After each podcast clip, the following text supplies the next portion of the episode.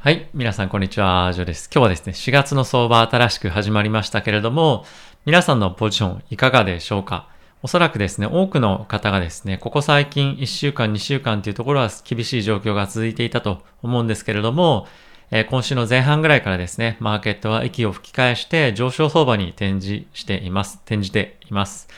えー、本当に厳しい3月っていうのがですね、終わりまして、4月に入った途端、入る直前ぐらいから、マーケットがかなり好転をしてきていて、4月期待を持たれている方も多いんじゃないかなと思っています。アノマリーという観点からしてもですね、4月は非常にいい月となっていたり、あとはですね、多くの投資銀行からこの4月の特に前半に関しては、マーケット多く期待できるんじゃないかという声が聞こえてきています。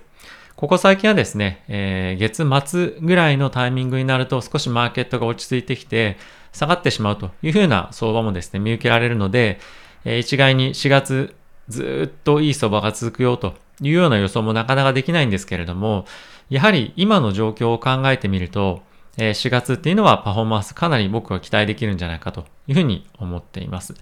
で、ポジションに関してもですね、僕は、まあほとんどフルポジで今ポジションを取ってます。ただし、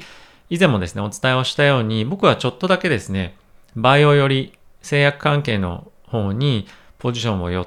せてるということもあって、えこの波にですね、なかなか乗り切れない1ヶ月にもしかするとなってしまうんじゃないかという形で今は若干 思っています。ポジションを動かそうかなとかっていうのもですね、少し考えたりもしたんですけども、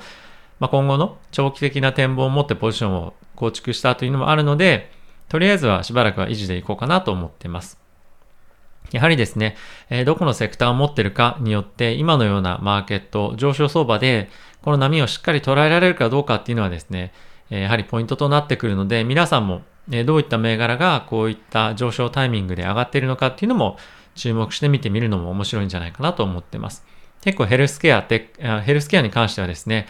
比較的ディフェンシブというふうに言われていて、配当も高いことからですね、マーケットがダウントレンドにあるようなタイミングで、アウトパフォームする、えー、まあ、セクターとなってはいるんですけれども、まあそういったタイミングではですね、テックとか、えー、よりはパフォーマンスはいいんですが、ただしこういう上昇トレンドになってくると、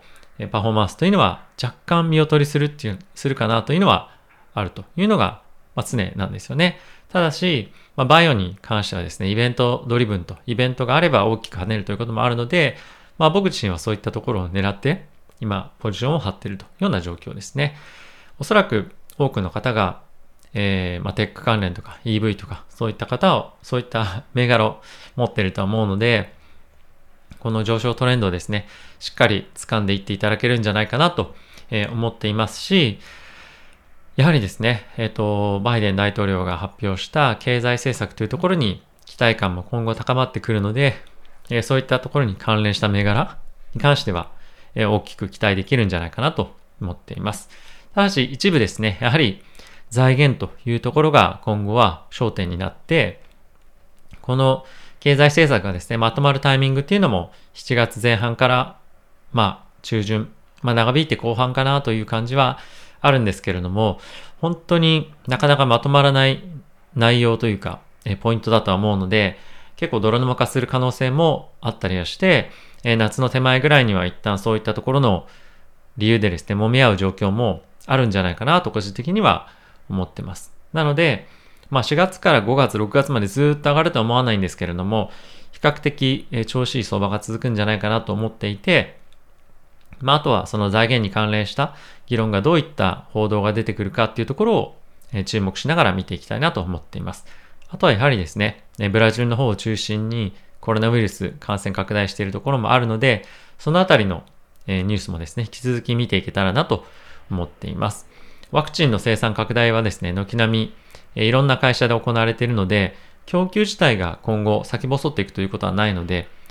それがですね、どれぐらいの速さで世界的に接種が進むように供給されていくかというところがポイントと、あとは変異株がですね、出てくるのがどうなのか、変異株に対して現在のワクチンが効くのかどうかっていうところがえ注目かなと思っています。あまりコロナがですね、今後またものすごく大きな